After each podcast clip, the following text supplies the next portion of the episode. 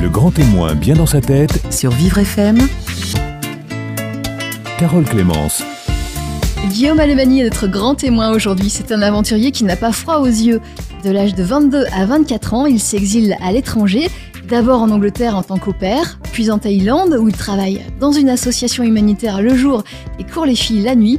Il se retrouve par la suite en Australie, qu'il quitte déprimé après avoir fini SDF dans les rues de Brisbane. Il rentre en France avant de retourner deux semaines plus tard en Thaïlande sous la promesse d'un emploi. Et ce n'est qu'à l'âge de 27 ans qu'il réalise que le mal-être qu'il fut ainsi a une explication, le syndrome d'Asperger. Il nous dit tout dans son autobiographie parue aux éditions L'Armatan, Les aventures de Kawi, parcours d'un jeune Asperger. Guillaume Alemani dit Kawi, c'est son surnom thaïlandais, et notre grand témoin bien dans sa tête, aujourd'hui sur Vivre FM. Le grand témoin bien dans sa tête, Sur Vivre FM, Carole Clémence. Guillaume Alemani, bonjour. Bonjour. Euh, Vous publiez aux éditions L'Armatan Les aventures de Kawi, parcours d'un jeune Asperger. Alors, euh, ce sous-titre, parcours d'un jeune Asperger, il est important pour vous?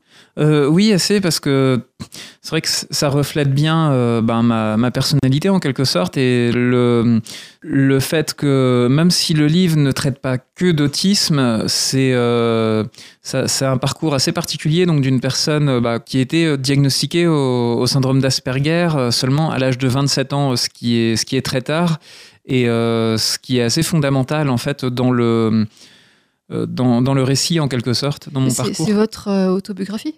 Oui, c'est un, c'est un témoignage autobiographique, effectivement, Mhm. qui donc- va de, de ma naissance, en- entre guillemets, à, bah, à mon diagnostic euh, du syndrome d'Asperger. puisque vous avez passé une grande partie, la majeure partie de votre vie euh, sans savoir que vous étiez atteint du syndrome d'Asperger. Euh, on va en dire quelques mots, euh, mais on va commencer par votre enfance d'abord. Oui, Euh, vous vous étiez, vous vous sentiez différent déjà, tout petit? Oui c'est vrai, j'ai par exemple été assez souvent la tête de turc de, de la classe, en quelque sorte, quand j'étais dès la, la fin de la maternelle, primaire, collège ou, ou lycée. Donc euh, il y avait euh, certaines choses, mais d'un autre côté, j'avais des difficultés d'interaction sociale, mais en même temps, euh, j'arrivais à être. j'avais des compétences que j'arrivais à montrer dans certains domaines. Donc, euh, tout ce qui est phénomène, enfin, tout ce qui, qui concerne l'histoire ou autre, ou même les phénomènes logiques. En fait, on m'a toujours dit ça que j'avais une, une très grande logique. Vous une bon en maths? Plutôt bon en maths, je dirais plutôt oui, mais euh, sans exceller euh, non plus là-dedans, parce que ça, c'est vrai qu'il y a un- c'est parfois une caricature qu'on montre en lien avec l'autisme euh, de l'autiste, voilà, Redman, en fait, qui sait, qui, qui sait bien compter, qui compte les cartes ou autre. Ça, c'est bah, c'est bien sûr un cliché. Moi, c'est C'est c'est plus, rare ou ça n'existe pas c'est- je dirais que ça peut exister, mais c'est des cas, dans ce cas, très très rares. C'est euh, parce que il y a certaines personnes qui sont même euh, dyscalculiques. Et moi, par exemple, c'est surtout en fait euh, l'analyse de texte. euh, je prouvé après quand, pendant mes études en, histoire ou autre. En fait, c'est surtout ça, euh, l'analyse de texte, euh, l'analyse de phénomènes sociopolitiques, certaines choses comme ça dans lesquelles j'excelle.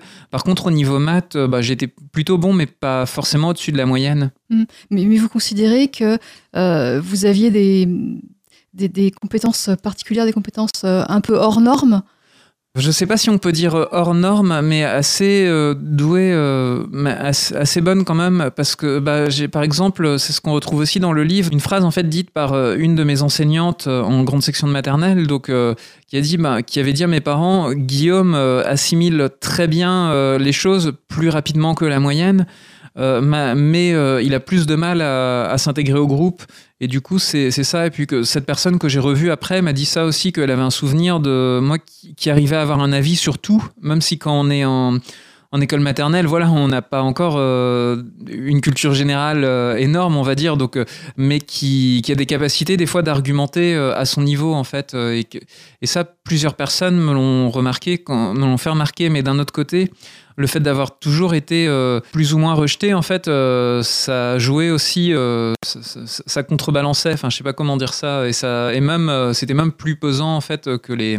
C'est quelque chose de négatif pour vous? Il y a du bon et du mauvais parce que je pense que si c'est diagnostiqué assez tôt euh, et que là, du coup, on peut être accompagné pendant la scolarité par une AVS, du coup, j'ai longtemps fait partie d'une association, enfin, je fais toujours partie, mais j'ai été dans le bureau d'une association qui, militent euh, beaucoup pour ça. Et euh, si, si c'est comme ça, si les parents nous laissent euh, après nous orienter au niveau scolaire ou autre, ou même au niveau des, des passe-temps euh, vers les domaines de, de compétences, euh, vers nos intérêts euh, dans lesquels on a des, des compétences, c'est là ça peut être ça peut être un plus si, si on est au courant, si on a toutes les clés en main. Quoi. Alors parlons du négatif. Euh, Oui. Quelles étaient les difficultés concrètement? Euh, Vous aviez du, du mal, vous étiez timide euh, petit, c'est ça? Vous aviez du mal à aller vers les autres? C'est pas tout à fait de la timidité parce qu'on me dit au contraire que je posais énormément de questions, que j'étais très curieux, plus que la moyenne des, des autres enfants là-dedans. Et le problème, en fait, dans le centre d'Asperger et globalement dans l'autisme, c'est des problèmes au niveau des codes sociaux. En fait, il y a.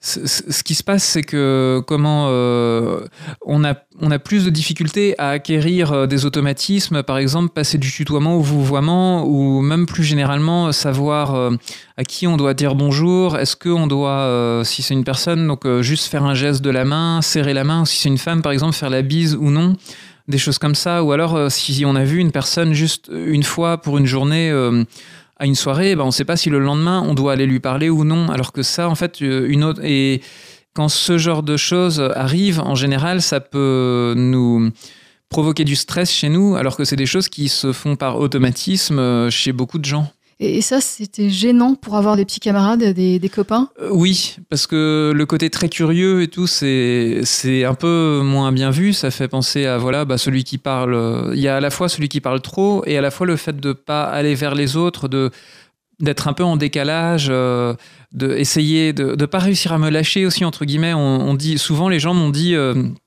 que j'étais coincé entre guillemets et en fait euh, c'est surtout parce que j'étais pas en lien avec mon époque entre guillemets. Enfin. Vous ne saviez pas quoi faire euh, à un moment donné Oui, et que par exemple, euh, assez vite, donc j'ai voulu euh, regarder des livres d'histoire, des choses comme ça, quand les autres étaient plus branchés BD, dessins animés, livres pour enfants. Et moi, j'étais plus déjà depuis tout petit, donc c'était les livres d'histoire, plus ou tout ce qui concerne aussi le domaine euh, à l'époque militaire. Donc en fait, je m'intéressais donc l'histoire, mais plutôt histoire militaire ou phénomènes sociopolitiques. Pourquoi est-ce que, en fait, la grosse question, c'est pourquoi est-ce que les gens font font ça et le fait de, par exemple, la, la guerre, les choses comme ça sont c'est quelque chose d'assez. vous posiez euh, beaucoup de questions, plus que les oui, voilà, c'est ça. On j'étais toujours, euh, enfin voilà, curieux. Donc celui qui posait euh, tout le temps des questions, même euh, au point d'agacer euh, pas mal de personnes. Et ça, c'est quelque chose qu'on retrouve. Dans, euh, alors dans, dans certaines conférences, par exemple, de Joseph Jovanet, qui dit qu'en fait, euh, on dit parfois que les autistes sont timides de nature, et c'est pas tout à fait, euh, c'est pas ça, c'est plus en fait euh, le, le rejet des autres qui provoque un certain retrait, plus que de la timidité en tant que telle. Mhm. Euh, Alors, on- revenons à vous. Oui. Ce trouble, ce syndrome d'Asperger, qu'est-ce qu'il a, l'a changé? Qu'est-ce que vous auriez fait si vous ne l'aviez pas eu? Euh, en fait, il y a des choses qui sont assez paradoxales parce que d'un côté, euh, bah, euh, comme euh, enfin, on en parlera, je crois tout à l'heure, j'ai beaucoup voyagé et si j'avais été diagnostiqué autiste, peut-être qu'on m'aurait beaucoup plus surprotégé, retenu et que j'aurais, j'aurais pas, je serais pas parti à la découverte du monde, sachant que c'était parfois vraiment euh, à l'aventure, pas assez préparé ou autre. Vous décidez, vous avez 22 ans, de, de partir euh, à l'étranger. Oui, En, en Angleterre, c'est votre tout premier voyage. oui. Euh, vous ne savez pas que vous souffrez du syndrome d'Asperger. Oui. Vous, vous pensez que euh, tout, tout va bien Vous pensiez que tout allait bien Pas tout à fait, parce que l'Angleterre était déjà euh, une sorte de fuite, de fuite en avant en quelque sorte, parce que ce qui se passe, on- donc j'ai eu une scolarité euh, difficile. En fait, j'ai bah, redoublé deux fois. j'ai eu mon comment un bac en, en 2006 euh, à l'arraché. En fait, bac STT gestion, un échec total en fac de droit. Donc c'est mes parents qui avaient choisi pour moi. Je voulais aller en histoire, je me sentais pas bien. J'ai passé mon temps à suivre des mauvais exemples de la CTU ou de camarades de promo, donc à me prendre des cuites en fait. Enfin, on peut, on peut dire ça. Et euh, quand on habite euh, en Bretagne occidentale euh, sans, qualification, avec des, problèmes, on se retrouve assez vite. le, parcours assez classique, c'est de faire des missions d'intérim en agroalimentaire. Donc certains même continuent et restent en CDI là-dedans. Moi, qui suis- beaucoup plus intellectuel, donc euh, malgré mon, mon échec scolaire, bah, j'avais parlé tout à l'heure des capacités d'analyse, donc j'avais euh, je, je, me, enfin, je me sentais vraiment pas du tout à mon aise en, en usine. En plus, comme euh, j'ai tendance à être maladroit, autre, j'étais moins bon, même pour ces boulots basiques, en fait, que, que les autres personnes qui y travaillaient. Et du coup, je me suis dit, bon, ben, pourquoi pas tenter ma chance à l'étranger. Donc là, c'est le premier voyage. Donc à 22 ans, en, bah voilà, je suis parti comme au pair en Angleterre. Alors, c'était censé durer un an. En fait, j'ai fait deux mois, donc c'est en quelque sorte une période d'essai d'un mois renouvelée, mais qui après n'a pas abouti euh, sur le contrat euh, bah, pour pas mal de raisons que j'explique dans le livre, euh, notamment parce que c'est malheureusement le cas pour beaucoup de personnes. Vous pouvez voir ça sur Internet. Donc, bah, une mauvaise expérience vis-à-vis de la famille. Qui demandait beaucoup, beaucoup oui, voilà. C'est en fait, en gros on va dire, une cinquantaine d'heures de travail par semaine, dont une partie est seulement du babysitting, mais il y a, aussi voilà, du ménage dans la maison, euh, des choses qu'on nous demande.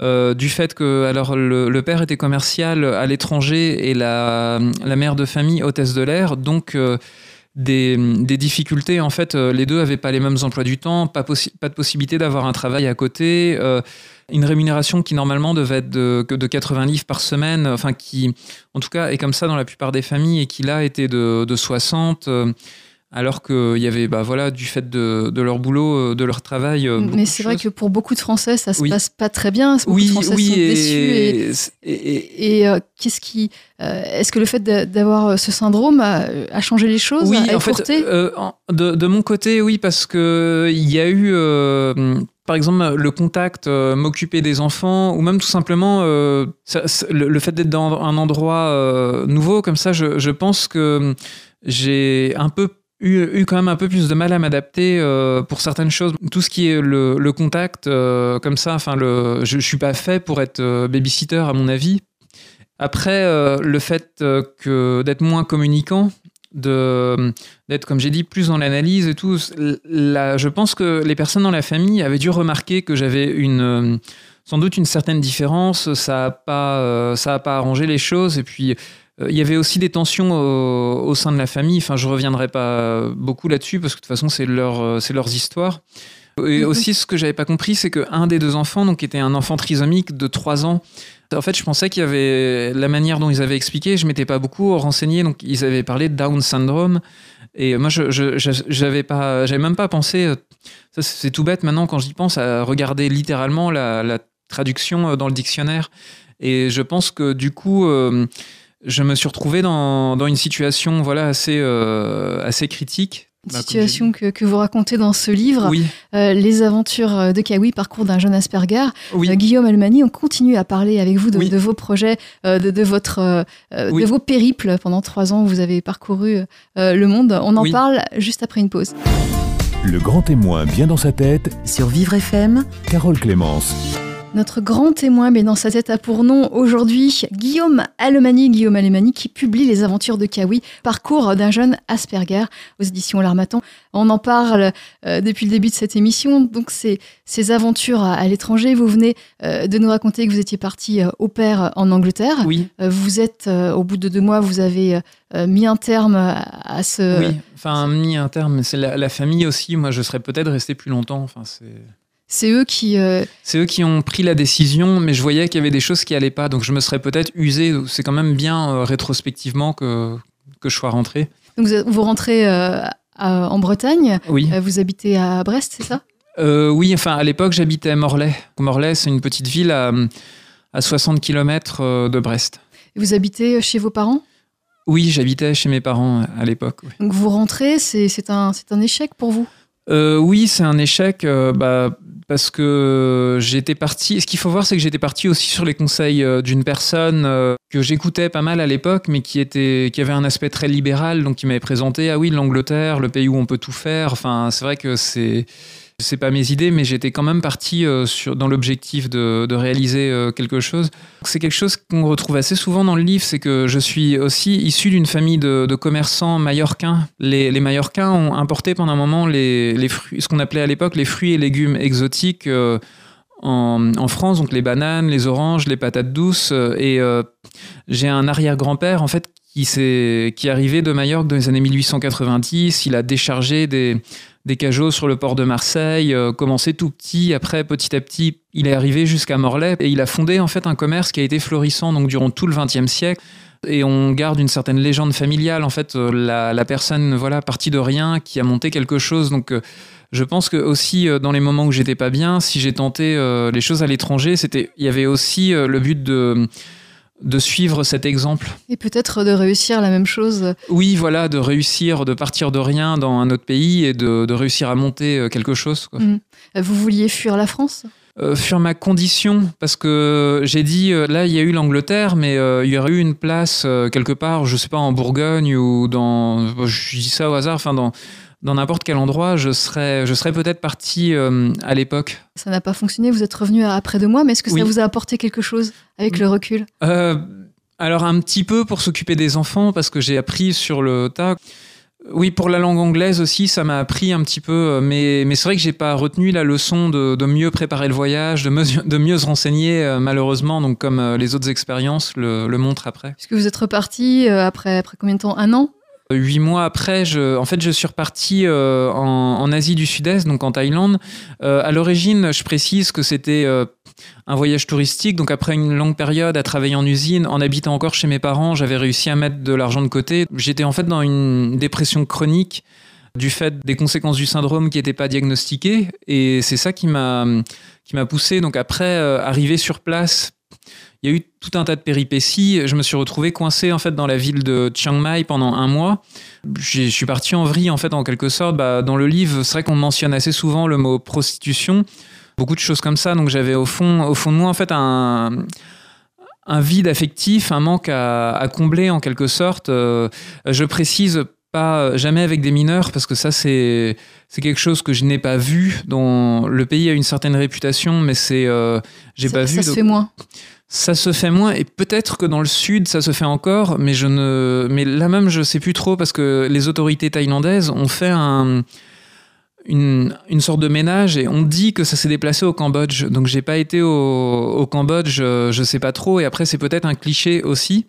À Chiang Mai, qu'est-ce que vous faites? Vous, Oui. sortez le soir En fait, voilà, c'est que j'étais censé avoir un pied à terre que, que j'ai perdu. euh, j'avais moins de ressources que ce que je pensais parce que je devais bah, payer un, loyer en plus. Et du coup, euh, en fait, c'était le soir, donc je faisais la fête. euh, bah, Il y avait les bars, euh, les bars à filles. Parfois, je terminais en boîte de nuit.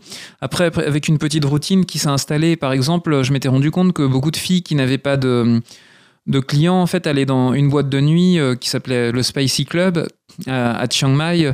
Et en fait, des fois, partaient avec des petits jeunes, en fait, gratuitement, en quelque sorte, parce que pour dormir dans une chambre d'hôtel plutôt que dans leur chambre où elles sont, pour avoir le petit déjeuner le lendemain matin, et aussi parce que la moyenne d'âge des touristes est beaucoup plus élevée à Chiang Mai que dans d'autres régions. Et du coup, quand on est un petit jeune occidental comme ça, euh.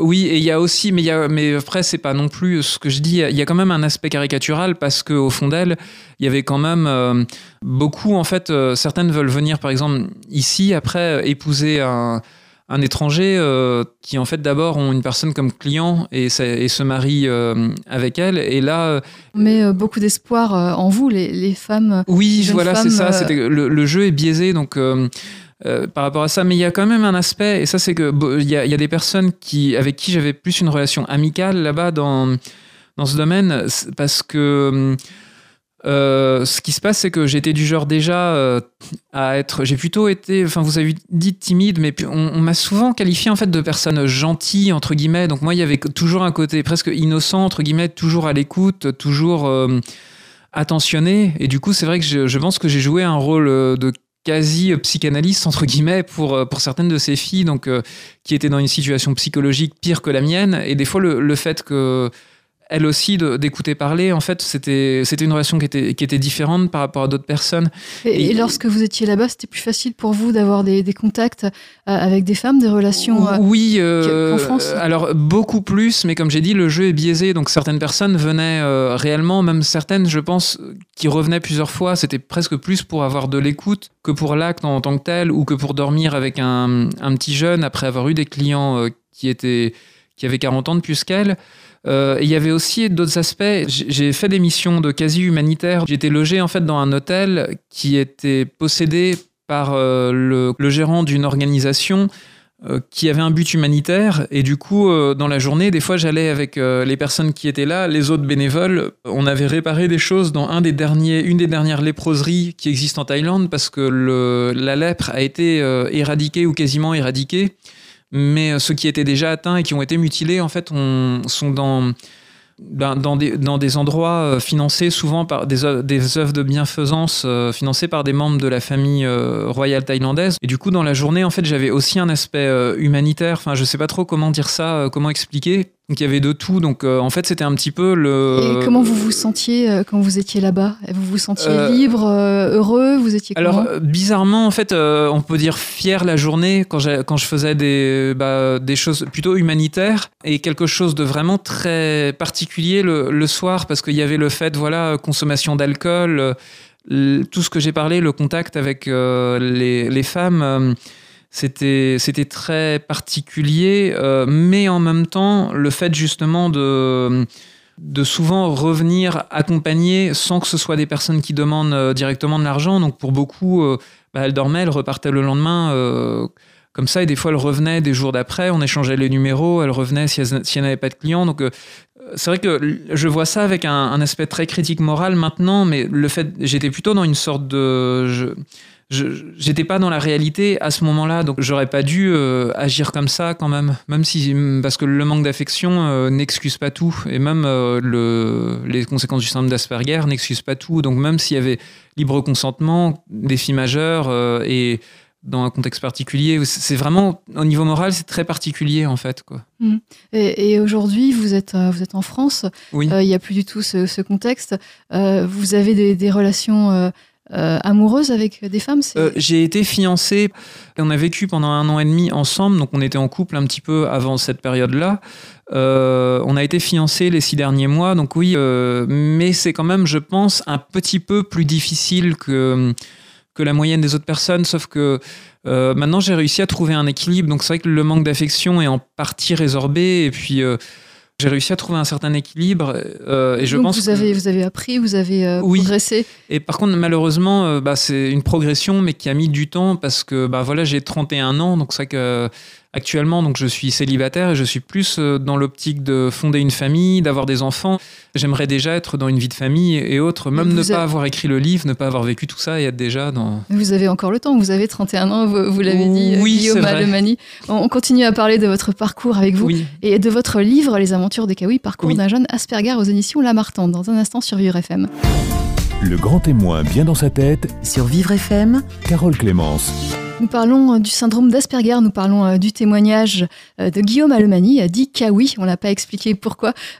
Kawi, c'est le surnom euh, de Guillaume euh, lorsqu'il était en Thaïlande.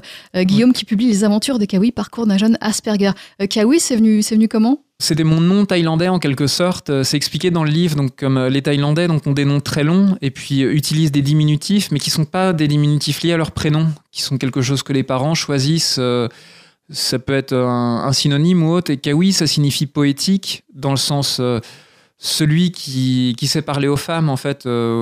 C'est plus comme ça que m'a été présentée la, la fille qui a choisi le, le nom pour. Ce euh, n'est pas vous qui l'avez choisi. non, on ce n'est pas moi. vous. C'est une personne avec une étudiante thaïlandaise qui était en France que je connaissais du coup avant mes voyages. Et c'est une des personnes euh, bah, qui m'a fait un petit peu découvrir la culture du pays et par rapport à qui je suis allé. euh, j'ai voyagé après coup. Vous avez été très bien accepté là-bas. Alors vous étiez touriste au départ, Oui. vous êtes revenu en France par manque d'argent, oui, vous êtes et retourné en Thaïlande parce qu'on vous promettait un emploi qui... Euh, Oui, parce qu'en fait, euh, une... c'est pas tout à fait qu'on me promettait un emploi, c'est qu'une personne que je connaissais a réussi à trouver un emploi et je me suis dit, bah pourquoi pas moi euh, J'étais en plus dans, dans mon rêve, entre guillemets, parce que là-bas, voilà, le coût de la vie est moins cher euh, et tout ça. Et- Mais j'avais pas vu que déjà, il y avait. C'est là où j'ai été confronté, où j'ai vraiment compris ce que sont que les problèmes liés au visa, en dehors de tout ce qui est tourisme. Donc être un étranger ben, dans, dans un autre pays comme ça, c'est c'est pas très comment euh, pas très bien même euh, quand on vient d'un pays riche pour aller vers un, un pays où le niveau de la Alors vie vous vous retrouvez euh, en Thaïlande, mais vous l'aviez prépa- pas préparé, vous êtes Oui, sans- oui, voilà. démuni et, et vous n'avez pas les, les papiers qu'il faut. oui C'est quelque chose de courant chez vous de, de partir comme ça à l'aventure oui et ça a été en fait ma vie on va dire dans la partie avec les voyages ont été une sorte de fuite en avant de plus en plus long parce que j'ai de pire en pire parce que du coup j'avais pas envie de revenir dans ma logique, travailler en usine, voilà. Du coup, j'ai, euh, ce que j'ai fait, c'est que jusqu'à 30 ans de nationalité française, on peut avoir très facilement un visa de travail d'un an pour l'Australie, donc dans ce qu'on appelle le Working Holiday Visa. Et ben, j'ai pris un aller simple pour l'Australie au lieu de prendre un aller simple pour la, bah, pour la France. Donc il y a un échec euh, en Thaïlande, vous, vous êtes obligé de, de, partir en Australie avec l'espoir justement de travailler rapidement, et puis ça se passe pas comme euh, vous Non, parce qu'au début déjà, ce qui se passe, c'est que l'Australie donc euh, a euh, le, le, un problème au niveau du réchauffement climatique assez important, donc les pluies les pluies sont pas tombées au bon moment. Donc en fait, euh, j'ai réussi à travailler un petit peu dans les fermes, euh, mais pas beaucoup. Donc c'est le parcours classique pour des gens qui sont là-bas, en fait, pour les jeunes qui arrivent, de trouver des petits boulots pour le ramassage des récoltes, parce qu'il manque de main-d'œuvre là-dedans, sauf cette année-là où il y avait un excédent de main-d'œuvre euh, dans le nord du pays, donc là où j'étais. J'ai fini euh, SDF dans le centre-ville de Brisbane, donc une, euh, la grosse ville du centre de la côte est de l'Australie. Donc Vous dormiez dans la rue, d'abord dans un foyer pour SDF, puis dans la rue? Un foyer pour SDF, puis dans la rue. Euh, J'arrivais à gagner un petit peu d'argent avec en vendant The Big Issue, donc c'est un petit peu comme Macadam, en fait, un journal pour SDF, où même les gens qui n'ont pas de permis de travail ou autres sont autorisés, parce que c'est une association donc pour aider les les gens. Euh, dans quel état d'esprit étiez-vous à ce moment-là? Euh, Là, c'était de, c'était vraiment pas bien et de pire en pire parce qu'il restait un petit peu le côté euh, bon bah je suis à l'étranger, il fait beau et tout donc ça va, mais il y a eu un moment où je me suis fait par exemple bah, agresser par un, un groupe d'aborigènes qui étaient visiblement sous qui avaient consommé de l'héroïne. Donc on en trouve bah, quelques quelques groupes comme ça dans les dans les centres-villes euh, même moralement, c'était de pire en pire. Donc il y a un moment où je me suis retrouvé en fait à, fréquenter assez souvent le casino de Brisbane pour jouer presque les gigolos en espérant en fait trouver une personne qui avait de l'argent pour m'installer. Euh. En fait, on peut dire que même c'est comme si j'avais si je m'étais pris une grosse euh, leçon, un, gros retour de bâton par rapport à la Thaïlande. En fait, je suis passé de, de la personne qui était en position de force à la personne qui est en position de faiblesse dans ce type de relation. Et ce qu'il faut voir, c'est que j'étais vraiment en, en, fâché avec mes parents, en fait, euh, et j'ai fini euh, par euh, leur supplier, en fait, de m'envoyer assez d'argent pour payer moi-même le billet de retour pour rentrer en France, donc avec la routine travail en usine ou autre. Et c'était ce qui, pour moi, était vraiment un, un échec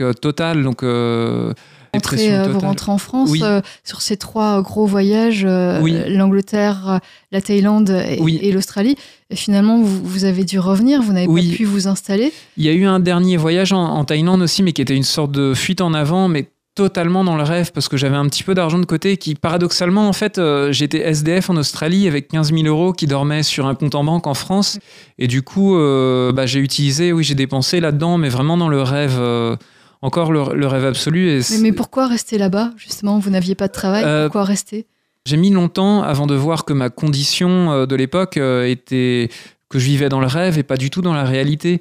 Et c'est pour ça qu'après, bah, j'ai décidé à revenir petit à petit ici, bah, travailler en usine ou encore un petit peu, mais aussi à à aller vers euh, les démarches qui m'ont conduit au diagnostic. Donc, euh, parce que je voyais que j'avais un mal-être depuis toujours et je me suis dit. Vous bah, aviez espéré peut-être euh, avoir un meilleur contact avec les autres à l'étranger Oui, voilà. Et Joseph Jovanek, d'ailleurs, dit on retient souvent ça de, lui, de, de, cette phrase. Donc, autiste en France, français à l'étranger. Donc, en fait, là-bas, le contact est mieux parce que certaines choses qui peuvent être vues comme de la maladresse ici peuvent être vues comme une particularité euh, à, l'étranger en fait donc comme ça passe beaucoup mieux. Oui oui voilà.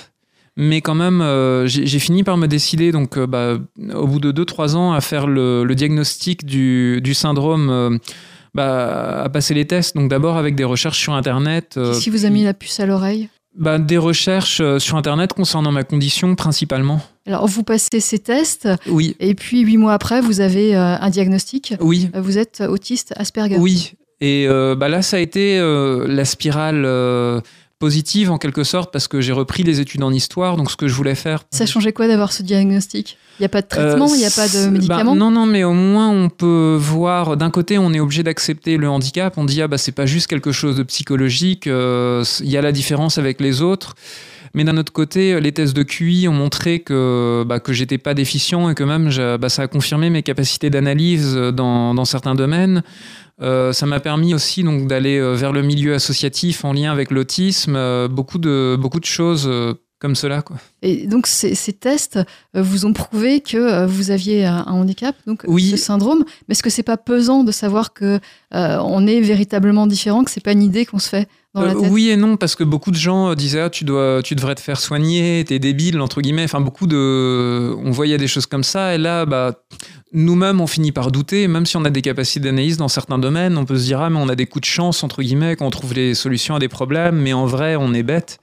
Et euh, le syndrome ben, vient nous confirmer que non, c'est pas de la bêtise, c'est il euh, n'y a pas de déficience intellectuelle, et c'est juste que il y a euh, quelque chose, donc un QI hétérogène en fait, donc avec des, des domaines dans lesquels on est moins bon que la moyenne et d'autres où on est au-dessus. D'accord, une différence. Et, finalement, est-ce que ça a été accepté par votre entourage? Euh, Comment ils l'ont pris? Oui, ça a été accepté. Euh, finalement, euh, mes parents au début n'étaient pas trop pour que je fasse ça parce qu'ils disaient ah, bah t'as peut-être quelque chose, mais c'est très léger, donc essaye de le cacher. Une fois que ça a été fait, bon ben ils ont ils ont accepté. Et après, du coup, bah, le livre aussi dont vous parliez, c'est en quelque sorte l'aboutissement parce que j'ai fait les erreurs donc à l'étranger c'est à la fois pour montrer les conséquences du diagnostic, mais c'est aussi euh, surtout euh, un appel bah, contre la fuite en avant, parce que il y a, je pense que beaucoup de personnes qui, soient, qui ont par exemple des problèmes psychiques, donc euh, schizophrènes, bipolaires ou autres, ou même des problèmes psychologiques, donc qui vivent mal un deuil, ou qui sont par exemple orphelins, ou qui ont tout simplement des, qui ont des problèmes, en fait, peuvent se retrouver en quelque sorte. J'ai présenté du coup, euh, donc comme euh, on a parlé de ça donc avant l'émission, au docteur Sanker à Brest, le docteur François Sanker, donc qui qui gère euh, bah, les cafés sexo, donc qui en fait sont orientés tout ce qui est prévention, aussi bien psychologique que contraception ou que que comportementale pour tout ce qui est matière de bah, tout ce qui est sexualité, mais dans, dans tous les sens du terme, d'un point de vue médical. Donc et, ce livre lui sert d'exemple euh, pour montrer oui, ne voilà, faites pas ça. Ça, ça lui sert d'exemple. Euh, cette expérience, ces expériences de voyage, vous, vous les regrettez vous? En fait, pas trop, parce que d'un côté, j'aurais aimé maintenant être dans une vie, avoir une vie de famille. Euh, un travail fixe, être même propriétaire d'une maison, tout ça, je, je, pense que je serais plus heureux à l'heure actuelle, maintenant, si j'étais comme ça. Mais d'un autre côté, euh, à la fois si euh, le livre qui est tiré directement des voyages peut servir euh, à d'autres personnes pour toutes les raisons que je vous ai expliquées, et euh, d'un autre côté, ça m'a fait un parcours propre, donc il y a, c'est mitigé, c'est difficile de répondre par oui ou non à cette question, mais du coup je peux pas dire. C'est une expérience qui, qui vous a changé, qui vous a transformé. Oui, oui, parce que quand je dis, bah, quand on est dans la, quand on est euh, SDF et qu'on est obligé d'aller chercher la nourriture, même si dans la file d'attente des, des organismes qui, qui, la, qui la donnent, même si dans la file d'attente il y a des gens qui ont des comportements bizarres. Euh, ou autre, bah, j'ai parlé des aborigènes. Ça, c'était pas loin d'un point de distribution de nourriture, donc qui m'ont qui m'ont agressé quand j'étais en en Australie où il y a eu d'autres euh, d'autres cas, même si ça c'était la fois où j'ai vraiment failli être tabassé si d'autres personnes n'étaient pas venues. Enfin, il y a d'autres cas où c'était plus des insultes, des choses comme ça. Euh, on est obligé quand même de, de, faire face à ces peurs pour aller manger, pour aller chercher de quoi survivre et ça m'a ouvert aussi beaucoup. Et du coup, vous, vous, expliquez que ça vous a permis d'affronter vous-même euh, vos, oui. vos, propres difficultés, votre propre moi Oui, à ça, euh, ça, ça a été pas mal. Le, le fait d'écrire le livre aussi, pour moi, je pense que ça m'a servi de psychothérapie. Donc, euh, au lieu de parler à, à, des personnes, d'avoir de recevoir des conseils de, bah, de psychologue, j'ai j'ai écrit mon histoire et ça je pense que ça peut aider des gens. J'ai eu que des retours positifs, euh, mais même de personnes qui ne sont pas du tout concernées par l'autisme. Donc ça peut être utilisé par, euh, pour d'autres handicaps. D'ailleurs, je vais animer aussi un, atelier dans les rencontres nationales de la FEDEH qui ont lieu donc à Paris ce week-end euh, en lien avec cela, donc écriture et handicap. Donc ce, ce, livre est utile, euh, vous a été utile non seulement à vous, mais, mais aussi aux autres. Euh, c'est ce oui, enfin, c'est de mon point de vue, mais c'est ce que les gens m'ont, tous les gens m'ont dit. Euh, J'ai pas eu pour le moment vraiment de choses négatives ou ceux qui m'ont dit que c'était négatif, c'était l'aspect un peu trash entre guillemets parce que la Thaïlande ou même quand, quand j'ai dû courtiser des femmes qui étaient plus âgées que moi aussi en, au casino en Australie, euh, c'était à Brisbane. Enfin, c'était plus pour l'aspect que certaines choses peuvent être dures à dire, mais pas pour le fond. Ce livre apporte et on vous Oui. le recommande. On arrive au terme de cette émission, Guillaume Alemani. Merci d'avoir parlé euh, de Ah. vos voyages, de votre parcours. Merci à vous. Les aventures de Kawi, euh, Oui. parcours d'un jeune Asperger. Vous êtes aujourd'hui, euh, vous êtes aujourd'hui sur la bonne voie. Vous cherchez Oui. un emploi et, oui, puis- dans, dans la fonction publique territoriale. et on vous souhaite bonne chance. Merci Oui, Guillaume. Merci, merci à vous.